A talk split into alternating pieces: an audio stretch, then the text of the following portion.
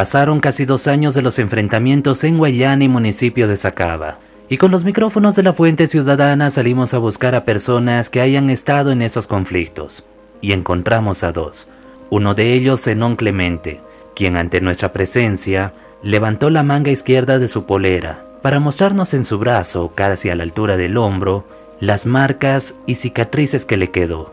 Según él, a causa de balas. Mira, tengo mi herida, eso no, nunca vamos a olvidar, eso nunca vamos a olvidar. Queremos justicia, hermano. ¿Qué, es lo que le ha pasado a usted? Me han disparado, dos, dos balas me han disparado aquí, aquí, aquí en mi brazo, otro aquí me han, me disparado. Eso nunca vamos a olvidar y nunca vamos a olvidar.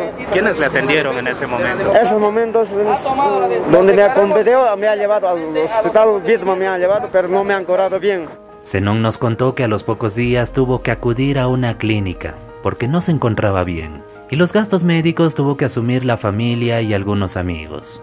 La otra persona con quien conversamos, Ambrosio Yucra, también nos relata que recibió impactos de bala, en su caso, en la pierna.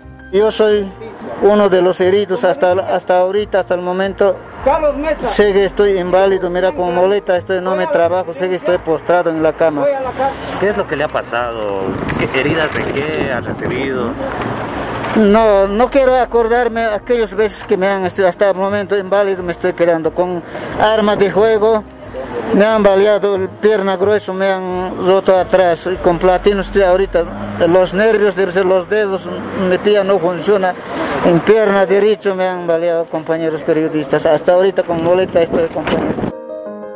Ambos tienen heridas, pero en diferentes partes del cuerpo. Y también tienen algo en común, que ya no pueden trabajar. Hasta ahorita no, no estoy trabajando yo, por eso estamos pidiendo Nunca vamos a callar así nosotros.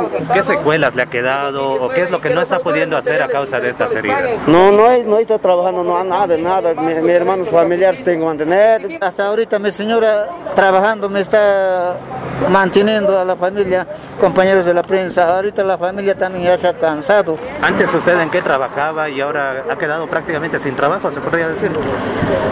Yo lamentablemente no tengo profesión yo. Ahora, como me he quedado inválido, ya no voy a poder trabajar en agricultura. Ustedes saben, señores prensa, yo creo que es para agricultores eh, levantar pesados, manejar pesados. No voy a poder ahora trabajar. Actualmente no pueden trabajar, pero la voluntad humana hace de que se busquen diferentes maneras de generar ingresos. Pero también vale la pena arriesgar la salud, la vida por una ideología política?